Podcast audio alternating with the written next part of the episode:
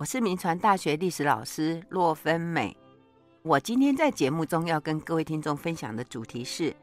兰屿达悟族的祖先是来自巴丹岛吗？我想，我们如果在维基百科搜寻一个兰屿乡，它上面就会这样记载：他说，兰屿乡内百分之九十的居民为本地的达悟族人，其他居民多来自台湾本岛移入。兰屿的祖先亦来自菲律宾巴丹岛原住民，达悟族人为大约八百年前至现在菲律宾的巴丹群岛迁入，因此达悟族人跟巴丹人的语言及文化有许多共通的地方。这是我们在这个 Google 的时候，我们到维基百科去看兰屿的这个介绍哈。那当然来自巴丹岛这件事情哈。我想，我们大概已经差不多很多人都听过。那这个观点是真的吗？哈，那如果这个观点是真的，那就表示住在兰屿的原住民跟住在台湾的原住民是不一样的来源哦。这个是一个我们可以来探讨的问题啊。那另外一个，我刚刚一直讲达悟族哈，可是我们不是都说这个在兰屿的原住民是雅美族吗？那怎么会叫做达悟族？那雅美族跟达悟族是同个族吗？还是是不同族吗？OK，我想这些问号啊，就让我今天来为各位呃来探讨一下哈、就是这个关于美丽的兰屿的故事哈、那兰屿在哪里？我想大家都应该知道吧？就是在台东，在过去哈、呃，它。应该算起来就是在西太平洋的位置，那它是在绿岛的南方，它是属于菲律宾板块。那它本身是这个海底的这个火山喷发出来的熔岩冷却之后凝固的岛屿。那它今天是属于台东县管辖。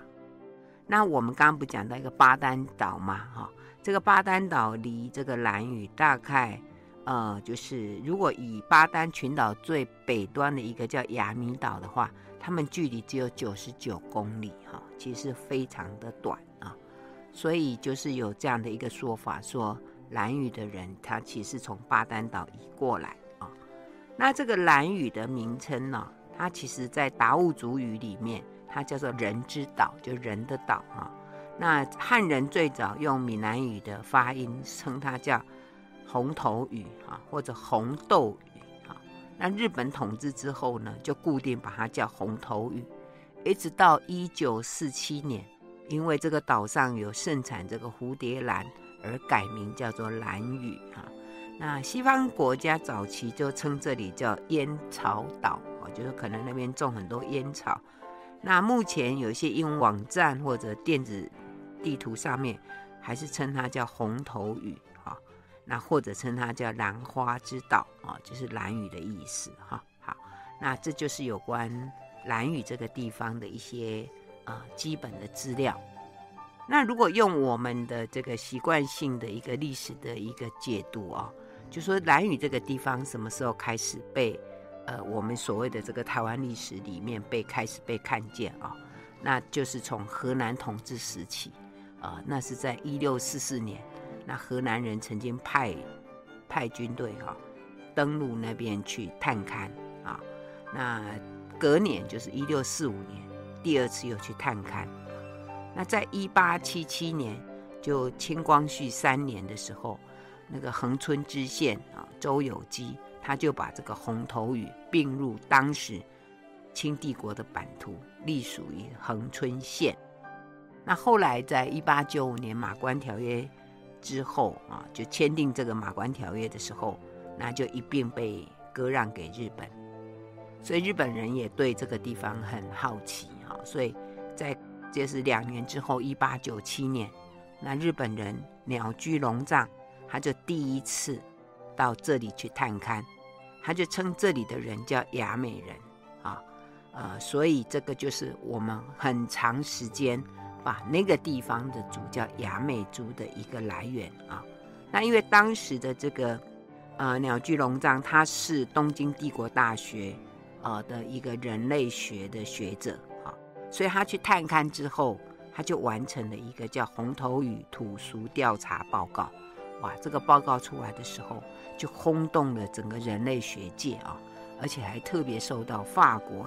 人类学界的一个注意，就把他的文章翻译成为法文啊。那这个算是整个兰屿达悟族研究的先锋啊。之后就很多的学者开始去做一些相关的一些著作啊。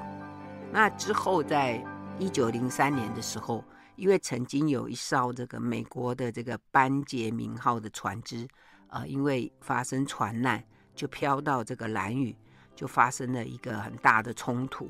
那之后日本人就发现说，哎，这个地方应该要有，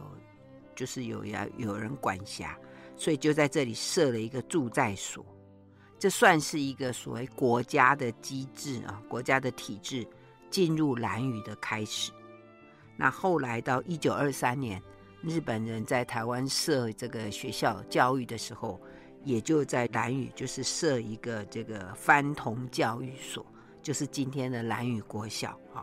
那到一九三二年，又设立了番童教育所，就是今天的东清国小啊。那一九四零年啊，呃，那个当时这个日本在台湾的这个台湾总督府就。强行征调当时这个蓝屿上面的人呢，帮他们修建这个呃红头屿测候所，就是今天的蓝屿气象站啊，呃，到一九四一年完工啊，然后到这个中华民国时代啊，那这个政府就在那边设了一个那个警备指挥部啊，就简称叫蓝指部哈。那一九五八年呢，当时的退辅会哈。就呃让很多的这个军中过剩的人口，呃就让他们到兰屿去哦，然后那边就设了很多的农场这样。那另外就是呃有一些重刑犯也会在那边啊。那当然我们知道，在现在我们最大的这个对兰屿这个地方最大的对不起，就是在那边设了这个呃我们这个核废料的储藏所哈。呃，这个是从一九七四年。啊、就在那边开始呃设准备要设，然后一九八一年就在那边就储存了我们的这个所谓核废料。那一直到今天，其实很多兰屿的居民还是不断的在抗议啊。这就是我们呃这个兰语在历史上面啊，被我们所谓的汉人或者台湾本岛的人民啊、呃、对待他们的方式哈、好。那我们再回头来讲哦，因为我们刚刚不是讲到说，呃，那个地方的人，我们习惯上都称他叫雅美族吗？那我刚刚讲说，雅美族就是那个鸟居龙藏在一八九七年的时候去那边调查之后啊、就对他们这样称呼啊。可是岛上的人，他们原来都称自己叫达悟哦，就是达悟人啊，所以后来他们就一直一直争取哈、就说。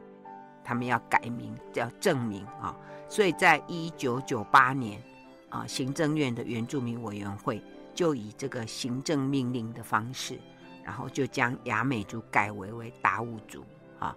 呃，但是现在岛上还是有一些人，他比较习惯说他们叫雅美族哈。那我想我们应该是尊重当地的人，他们叫达悟族，可是我看我们现在。很多的资料上面写的还是雅美族，好，所以我想我们要把它证明一下，兰屿上住的是达悟族。好，那我们今天就来讲一下，就是整个兰屿的这个来龙去脉。哈，呃，我们上一次不是在讲这个台湾的，呃，这个是南岛语族的原乡吗？哈，那就是包括所谓南岛语族啊，就是包括今天呃北。从台湾，然后南到纽西兰啊，然后西到复活岛，东到这个马达加斯加啊，就是整个是南岛语区啊。那我们上次有讲说，呃，这个世界的学者啊都研究而得到一个共识，就是说台湾岛是南岛语族的原乡啊。那为什么说是原乡？就是它是语言。就最分支分裂最严重，就是它整个语言哦。他说这个南岛语族第一层语言有十支，那九支都是在台湾啊，那剩下一支，然后才走走出去这样啊，所以它是原乡啊。那因为是原乡的关系啊，所以我们刚刚讲是说，哎，整个这个南岛语族的语言都是从台湾出去。那我们今天不是在要讨论这个说，那如果达悟族他们不是跟台湾同一个的，那是不是就是另外一个例外？哈啊，那那这个问题是怎么来来思索哈？那那我们刚刚讲是说，这个南语的这个达悟族的语言跟巴丹岛的语言，他们是互通哎，一直到今天都还是哦。好，所以呃，之前在一九九八年三月一日到九日，就有这个南恩文教基金会，他们就办了一个兰屿巴丹寻根文化之旅。那一次有四十个人，四十多人参加啊。然后到二零零三年十一月二十六日，菲律宾巴丹岛他们的访问团就到了兰屿，然后就进行了三天两夜的文化交流活动。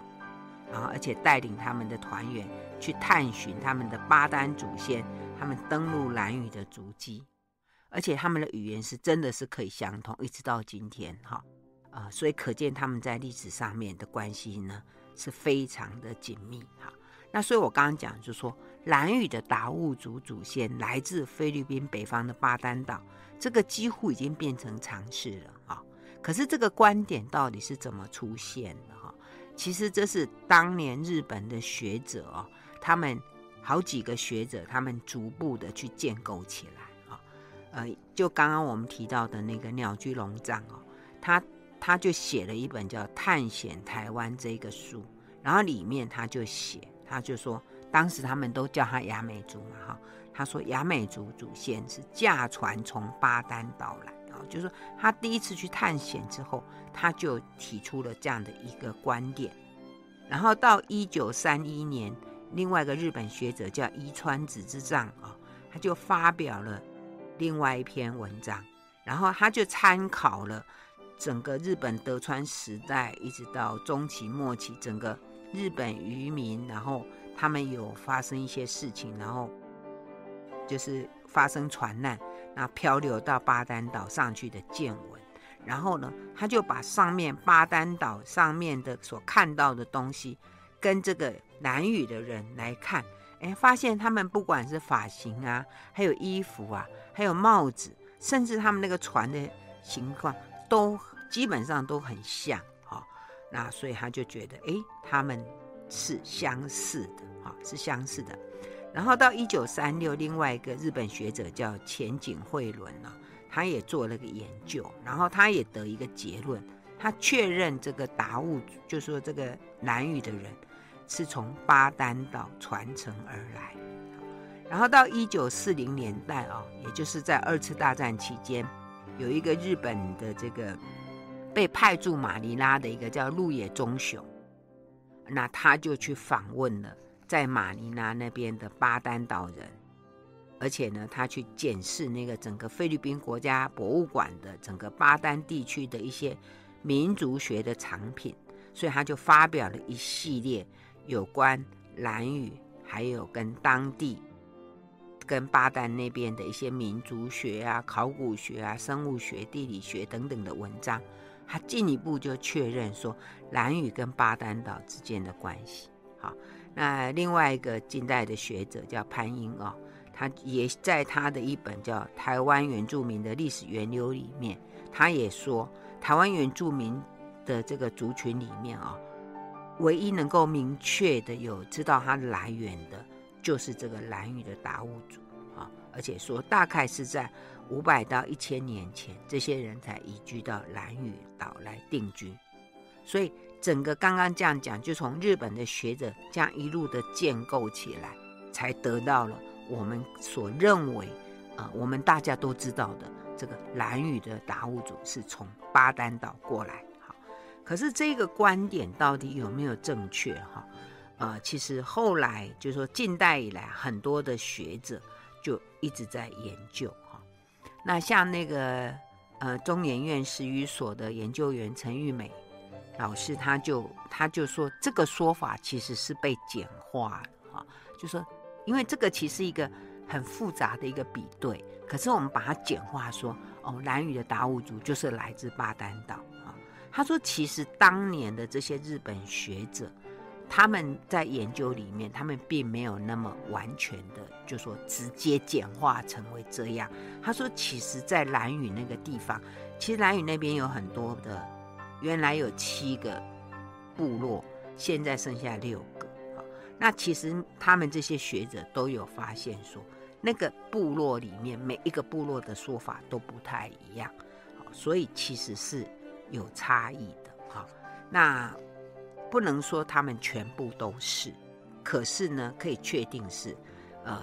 这个譬如说我们刚刚讲那个鹿野忠雄哦，他在研究之后，他其实是有说，他说兰屿的这些部落哦，当时他说是七个哈。他说：“其实每个部落的风俗习惯都有一些不同。哈，他说是不是都从巴丹岛来？呃，他说在一九四六年的时候哦，啊，那时候他他就说言之过早。哈，那不过他说可以确定的是说，这个他当时所看到的这个蓝屿上的人是混有巴丹岛的血统。啊，那关于这个兰屿的部落哈。”呃，我想有部分有些听众有去过哈，那可能有些人没有去过。其实他他整个部落，他那边有有就是总共在历史上有七个啊，那现在剩下六个。那他的部落哈，各自的名字哈，从北开始往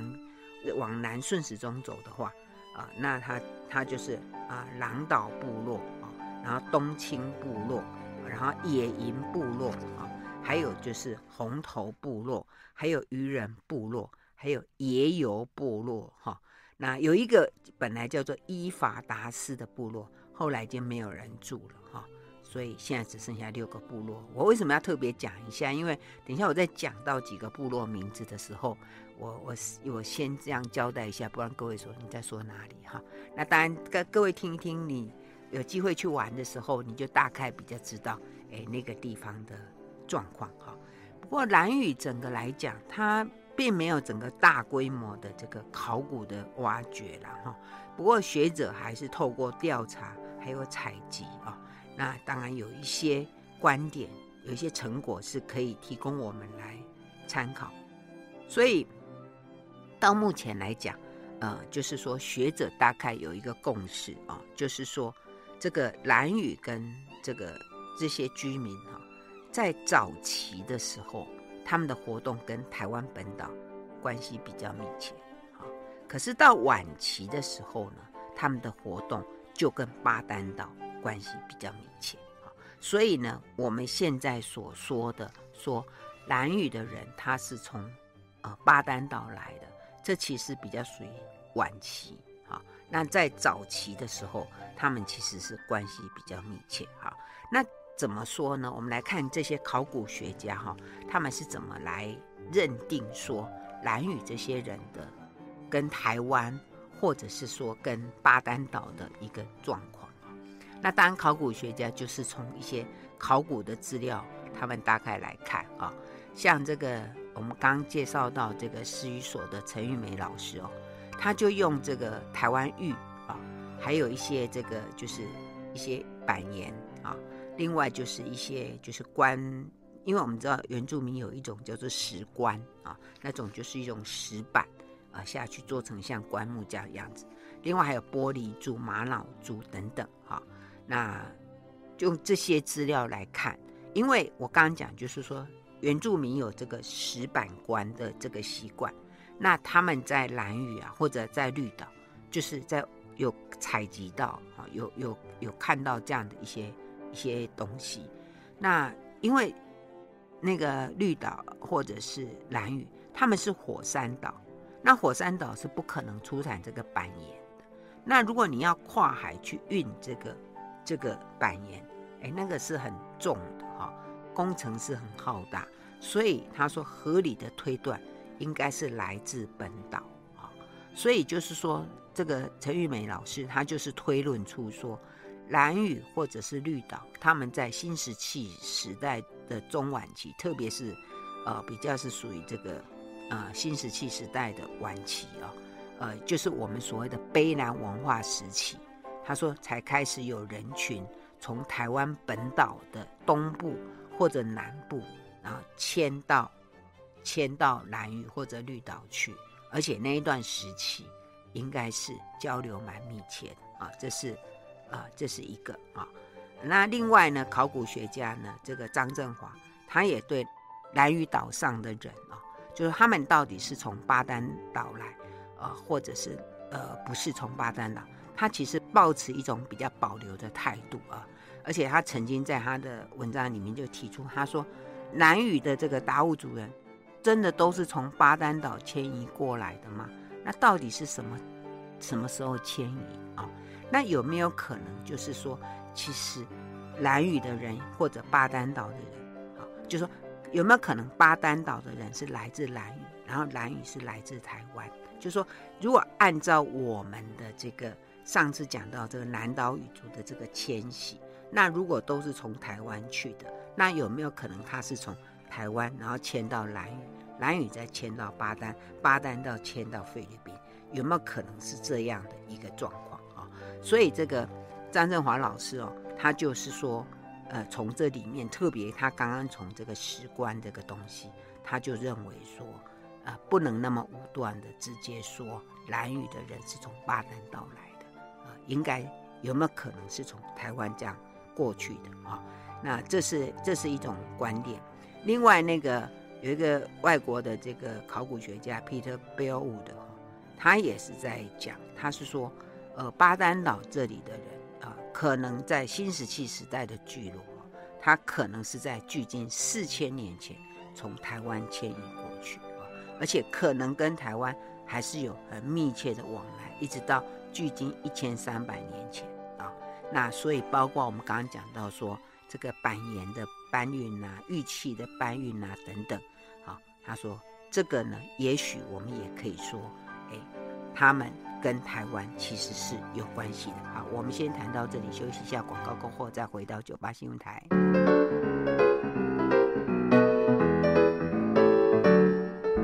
时时刻刻报新闻，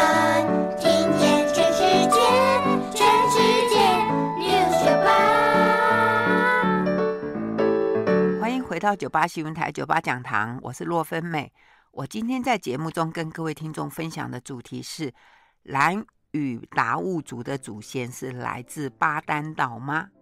我想这应该是一个常识吧，因为大家都知道，而且你去 Google 一下，你你 Google 那个维基百科的蓝屿乡，它都是这样告诉你的：说蓝屿的达悟族是来自菲律宾北端的巴丹岛。但是呢，呃，因为我们上一次讲到说，台湾是南岛语族的原乡。呃，所有的南岛语族的人应该都是从台湾迁出去的啊。那如果兰屿的人是从巴丹岛来，那不是跟我们上次讲的东西是冲突的吗？啊，所以我们今天来把它稍微的探索一下。那我刚刚有提到说，其实我们很多的考古学者哦，他们研究之后就发现说，嗯，其实是兰屿的这个早期跟台湾的关系比较密切。晚期呢，跟巴丹岛的关系比较密切，好，所以呢，早期是什么意思呢？就说他们在早期的这个这个，譬如说他们有很多的这个石棺啊的这样的东西，另外可以在呃蓝屿那边还是可以看到很多像啊这个玛瑙啊，还有台湾玉啊，所以应该是证明他们还是早期应该是从台湾迁徙过去的哈，呃，譬如说。呃，特别有发现说，这个遗址里面哈，他们有那个玉器，呃，这个玉器哈是从不管是这个啊兰屿或者是在那个巴丹岛，就发现说他们的那个遗址出土的玉器，呃，发现跟台湾的这个花莲丰田地区的玉器比较之后，哎，发现它其实从花莲这边过去，那怎么花莲的玉器会跑到巴丹岛去？所以应该就是这样，可以去推论，是说早期台湾、兰屿、巴丹岛到菲律宾，这其实在历史以前，就史前时代，它有维持一定的这种物资流通，还有文化交流的往来，应该是有这样，不然那个东西，我想应该不会长脚自己跑过去吧？哈。另外一个学者许韶英呢，他也在他的这个兰屿的这个野游村哦的这个遗址调查报告里面呢，他也发现说，哎，这些东西哦，就是说，哎，应该跟现在的这个达悟族没有直接关系。那这些人应该就是也是这样子从台湾这样过去的哈。另外一个现在人在澳洲的这个学者洪小纯啊，他也试图从这个考古的研究来说明说，新石器时代早期台湾绿岛、兰屿跟巴丹群岛，他们其实是有一个迁徙的过程哈。呃，应该来讲就是说绿岛、兰屿，它是台湾这个原住民的这个南岛语族往外拓的一个站。好，就是说从台湾，然后呢，可能到绿岛、兰屿，然后再到巴丹，然后再到菲律宾，然后再往南。他在考古学上，他是认为说应该是这样的一个啊、呃、路线啊。那当然最主要是说，它算是一个跳板嘛，因为我们知道南岛语族这样一路往往下走，他觉得那个是一个跳板，所以他说在这些考古遗址上面看到的这些东西，应该可以当做一个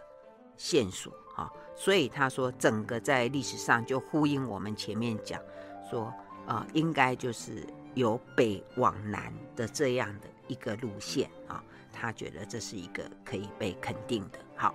那所以我们刚前面讲的这些，就是说早期兰屿的人跟台湾本岛的关系，因为如果我们讲说他是从巴丹移过来，就表示他跟台湾是没关系，可是。在考古遗址上面的一个发现跟采样，就是说发现说，哎，其实它跟台湾本岛是有关系的。可是很奇怪哦，如果说它在早期跟台湾是有关系的，可是，在后来，呃，光绪二十年哈，一八九四年啊，呃，这个胡适的爸爸胡铁华，他在台东当知县的时候，他有写一本叫《台东州采访修志录》，它里面的记载，他说。蓝雨，他说红头雨那边的人哦，他说从来不到台东，而且根本就没有船在往来，也就是说，在后来的历史时代，清朝时期，兰屿那个地方跟台湾是完全没有联络，明明很近呐，天气晴的时候都可以互相看见，可是是不互相往来啊，呃，怎么会这样哈？好奇怪哈，啊，所以这可能就是我们接下来要来探索的，就说为什么会后来就没有往来。好，不过呢，如果照我们这样子来探讨，那兰屿的达悟族到底是怎么来？哈，学者的讨论是这样，他说，应该是说，如果按照我们这个南岛语族原乡的迁徙路线，他们就是直接从台湾的东部或者南部，然后他们会往绿岛或者兰屿。然后往巴丹岛，然后往吕宋这边迁徙。那至于后来的这个巴丹岛人又回到兰屿，那是算是二次迁移，就是搬走了，搬出去了，然后再搬回来。好，所以后来兰屿人所记得的的，就是第二次搬回来。那至于最早祖先这样迁出去的那个太久远了，就不记得了，就不记得。好。那这样子说来，到底兰屿的这些达悟族是跟台湾关系比较近，还是是跟巴丹岛的人关系比较近、哦？这个就是以下我们可以来好好的来玩味探索的哈。啊、照如果照 DNA 的印证、哦，那个马偕医院的玛丽医师哦，他们曾经做过一些这个就是检验哦，所以他们在二零零五年就发表一篇就是。有组织抗原系统看达悟族人与巴丹岛人的亲缘关系，然后他就发现说，呃，相对于台湾本地的原住民来讲，他说达悟族人、哦，他们在这个就是血缘的检验里面，发现他们跟巴丹群岛那边的人有比较接近的亲缘关系啊，就是他们其实就是血缘上比较接近，所以。后来的那个兰屿人的记忆里面，应该是是合理的，就是说他们之间有很密切的关系，甚至有一些通婚啊，甚至有通婚，所以在血缘上才会才会比较近。OK，好。那因为我刚刚讲说，蓝屿那边其实并没有大规模的这个考古的的这个挖掘，那这些学者通常用的就是一些采集，啊，比如说抢救式的去去收集，就是去弄一些这个遗址而已。那再者呢，就学者他们就会到南屿那个地方，甚至到巴丹岛那边，他们就做一些，就是去做一些口述历史，然后去访谈当地的人啊。因为有些时候历史的材料如果没有办法从考古遗址能够找到，那就是必须去采集故事，就是他们当地的人到底有些什么样的故事啊？结果就哎，这收集到很多。啊，故事啊，所以一下呢，讲一些兰屿的人对他们祖先来源的一些故事给大家听。我们刚刚讲说，兰屿有目前有六个部落，那每个部落其实都有一些不同的故事啊。那有一个爷游部落啊，他们有这样的一个故事啊，就是说证明他们是怎么来的。他说，古代古代哈，古早古早以前哈，他说这个爷游部落有一个家庭。那有一个阿公啊，他就叫他的孙子说：“你去海边呢，去打点水回来。”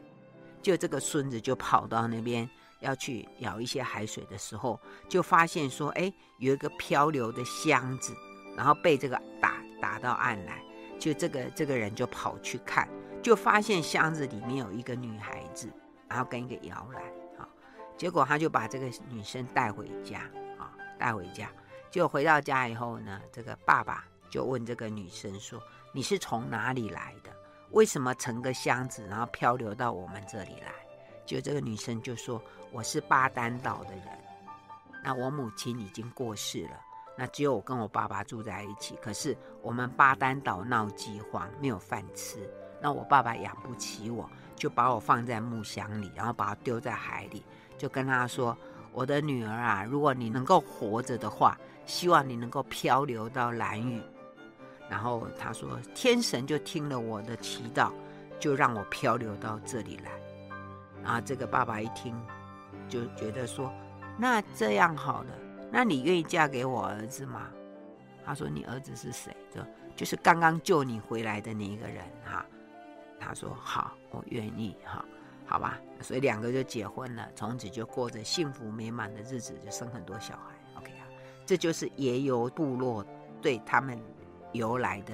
故事，所以就表示他们是跟巴丹岛有关系啊，因为他们的母系，他们的女祖先是从巴丹岛来的啊。另外一个故事是这个野营部落的，也跟巴丹岛的关系渊源很深。就说这个野营有一个他们的女祖先哦，她是从这个狼岛部落，然后嫁到了这个野营。嫁到的这个野营来，然后就生下两个小孩，可是她丈夫就过世了。然后有一个巴丹岛人呢，叫西米娜啊，他就听说，哎，兰屿有一个美丽的寡妇啊，就是这一个野营的女祖先啊，西娜啊，他就跑来求婚啊。结果呢，这个西娜呢，他就呃把她的丈夫的衣服给这个巴丹岛来的这个男人穿穿看。还有她老公这个过世的老公的一些手镯，给她戴戴看，哎，发现都很合适，哎，就觉得嗯应该可以。她想说，嗯，这应该是很跟我老公很像，她就同意嫁给他。然后他们嫁给他之后，他们就出发就到巴丹岛去了哈。那到巴丹岛去，当然就去见他的公婆了哈。那他们结婚了之后，又生了两个小孩。可是过几年之后呢，这个巴丹岛也发生饥荒。所以这个新人啊就说：“那我们就回我的娘家兰屿好了。”他说：“我的家乡兰屿啊，有吃不完的食物啊。”那她老公就想说：“好吧，那既然没办法，那我们就回兰屿去吧。”就回来之后呢，他们就先去找这个新人啊的娘家嘛，哦，那去看就是他原来的家这样。结果呢，听说这个就是等于是他的他的。爸爸就等于是，因为他后来生两个小孩嘛，哈，等于是他的外祖父。就这个外祖父就叫这两个孙子说：“你们去钓鱼看看，啊，去砍柴看看。”就发现哇，他们两个好厉害哦，就是捕到鱼也砍到柴。哇，说哇，这两个能力太强，怕把他留下来之后会败坏我家子孙的运气啊，所以就不收留他们。那没办法，他们两个这一家人只好又去到另外一个地方，那个叫做情人洞去住。可是那个地方蚊子太多了，他们就再次的迁居，最后就定居在今天的野营部落。哈，那这就是蓝屿的野营部落的由来的故事。哈，那照这个学者陈玉梅的计算，他说：“哎，这个这样算起来，野营部落的祖先应该是在十三代前迁居蓝屿的。那说如果一代是二十五年，他说他们迁居兰屿的时间大概是在十七世纪的。”上半叶啊，他说这是有关这个野营部落的一个由来，哎，所以这个跟巴丹岛也是有关系啊。就说他们的父系这边是来自巴丹岛。另外呢，这些学者他们去啊去那个兰屿去采集的时候，他发现这些达悟族的老人家哦，他们脑袋里面哦对这个巴丹岛有一种美丽的向往。而且他们会觉得他们的祖先呢的这个航海技术很好，他们觉得很骄傲。所以呢，在陈玉梅老师的文章里面，他说哈，他说这些达悟族的长老哦，他们会说，他们就会对着对着这个这个南方，然后他就说那边哦，西南方就是西南风吹来的方向，就是每年飞鱼来的地方。他说：“你看，每年都从这个西南方就会有飞鱼过来滋养我们啊。”他说：“这个飞鱼知道的那一条路啊，啊、呃，就是从那个南方那边过来。所以，如果我们对他们好，他们这些飞鱼就会来。所以呢，我们的祖先知道海流，所以呢，他说这个我们的祖先都会建造大船，然后按照星星的指示，然后就航行到远方的巴丹岛啊。”他说：“我们的祖先真是太了不起了，他们很厉害，他们可以航行到那里去啊！所以这个老人家就说：我一直梦想有一天呢，啊，能够有一个强人，然后来号召大家，然后建一造大船，我们也来航行到巴丹岛去。他说：巴丹岛那里有金子，有蓝色的玻璃珠，还有牛皮制的战甲，还有我们需要的鱼钩，都是从巴丹岛来的。”他说：“巴丹岛一定是一个美丽的地方，所以呢，你看，一直到这个我们的学者现在去蓝屿跟这些老人家谈起来的时候，他们讲到那个巴丹岛，哇，就觉得巴丹岛一定是梦想的所在，是一个最美丽的地方。所以你知道，他们到现在的记忆里面还有巴丹岛，所以可见兰屿跟巴丹岛的关系是非常密切的。好，我们先谈到这里，休息一下，马上回来。”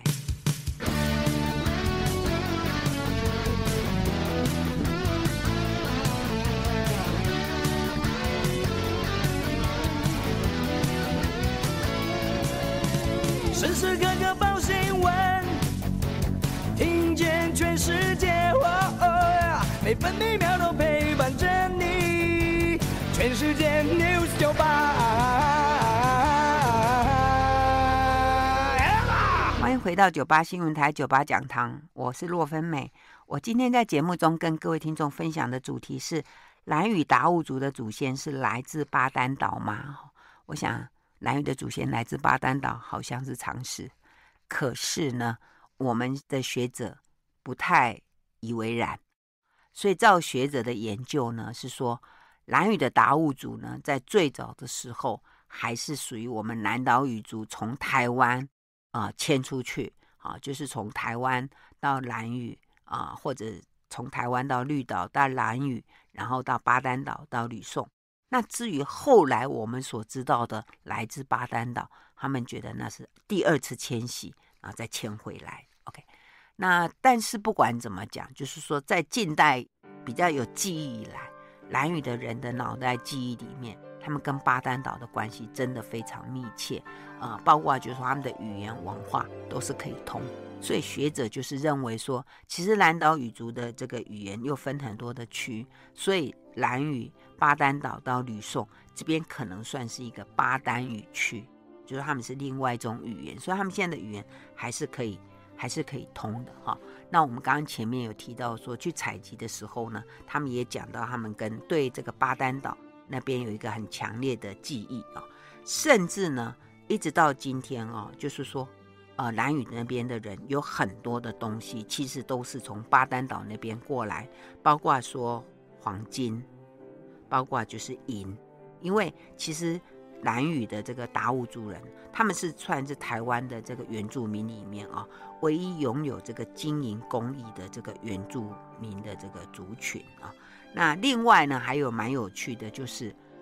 兰屿的那个猪啊、羊啊、小米，他们认为那都是超凡界的一个东西哈。就是说这些东西哦，呃，因为他们平常主食大概飞鱼啊。或者是那些水芋啊，就水芋头、芋头。可是呢，如果是猪、羊跟小米，他们觉得那是来自巴丹岛，是很特别的啊，只有在特别的祭典里面才可以拥有啊。另外还有就是，呃，南屿人有一个他们觉得很重要的东西，就是像那个蓝色玻璃珠，另外就是黄金，因为他们觉得这个东西是非常重要。而且其实来自于他们巴丹岛的祖先赐给他们的东西，所以他们有很多的故事呢，会讲到，就是说他们当年如何去取得到这个呃蓝色那个玻璃珠，还有那个黄金这些东西啊。好，那我们刚刚讲说，哎，他们关系这么密切呀，那后来怎么不见了？他们后来就断掉了啊，就断掉。那大概就是距离现在在三百多年前，他们整个关系就断掉。那怎么会这样？哦，啊，其实呢，呃，在他们的故事里面有提到一些他们断掉的一些原因哦。那可能照学者的一个采集里面呢，他们断掉的原因可能一个就是两地男人的争风吃醋。因为呢，就是说，呃，有一些故事里面就谈到说，当年有一些来来自这个巴丹岛的男人，然后表现非常的强壮啊，又很厉害啊，所以呢，这个兰屿的达悟族女人就很开心啊，就对他们不断的崇拜啊，甚至对他们很好，哇，就造成这达悟族男人就吃醋了，他们觉得怎么这样，然后两边就就冲突起来啊，这是一个。再一个呢，因为当时两边就是有一些交换物资，然后有一些买卖，可是呢，有时候就是有一些不当的一些呃交易，就是呃卖给人家不不对的东西，不对称的东西，就因为卖的东西就造成对方的一些灾难啊，就他们就觉得你这地方对我不诚实啊，我就不要跟你交往啊。再一个就是客观环境的制约。怎么说呢？就是说，其实就是一个资源的问题啦。不管是兰屿也好，或者是巴丹岛也好，因为他们都是岛屿，那这些岛屿其实资源都是有限。哈，那最早的时候，他们愿意这么样的频繁的交往，其实是因为他们可以互通有无，哈，他们可以彼此得到彼此想要的东西。可是当饱和的时候，那就会有一个冲突。再一个呢，就是我们刚刚不是。故事里面都讲到说，巴丹岛那边发生饥荒，所以他们就会想要迁徙到兰屿来。那如果开始时候人是不多的，那还有足够可以吸引这些移民。可是后来已经人太多了，那资源就不够了，所以呢就会发生有这样断绝。他就说：“我不再欢迎你们来，你们不要再过来了。”哈，所以可见就是说，即使他们是来自同样的组员，可是呃还是因为有现实的考量。彼此就就断了关系。OK，好，那可是不管怎么样，我想，呃，在历史上面，我们可以可以思考一个问题，就是说，那么久以前啊，那南屿跟达悟族人他们有一些密切往来的关系。可是我们在想，哎，以前那个那个航行怎么去啊？以前没有动力的时代，那怎么去啊？那其实这这一趟航程也是有很多学者非常的好奇。哈因为这个距离从南屿到巴丹岛总共有一百八十公里的以上的航行，要用人力了。那我们当然知道，从南方要往北有一套黑潮，啊，当然可以往这走。那往南呢，它就是洋流。那早期的祖先呢，他们就是看星星，然后看风向，然后呢就决定他们的航行啊。那二零零七年的夏天哦，达悟族人曾经造一艘大船。然后横渡黑潮，那航向台东跟花莲，后来到台湾的北部啊，这是近百年来达悟人的创举。不过也真的希望有一天达悟人也可以尝试再往南走到巴丹岛一次，做一个历史的回顾哈。我想台湾历史的多元性，我们今天从南屿达悟族，我想我们再次的见证到台湾历史真的还蛮好玩的哈。好，今天节目就进行到这里，谢谢收听九八讲堂，再见喽。九八讲堂下课，起立，立正。谢谢。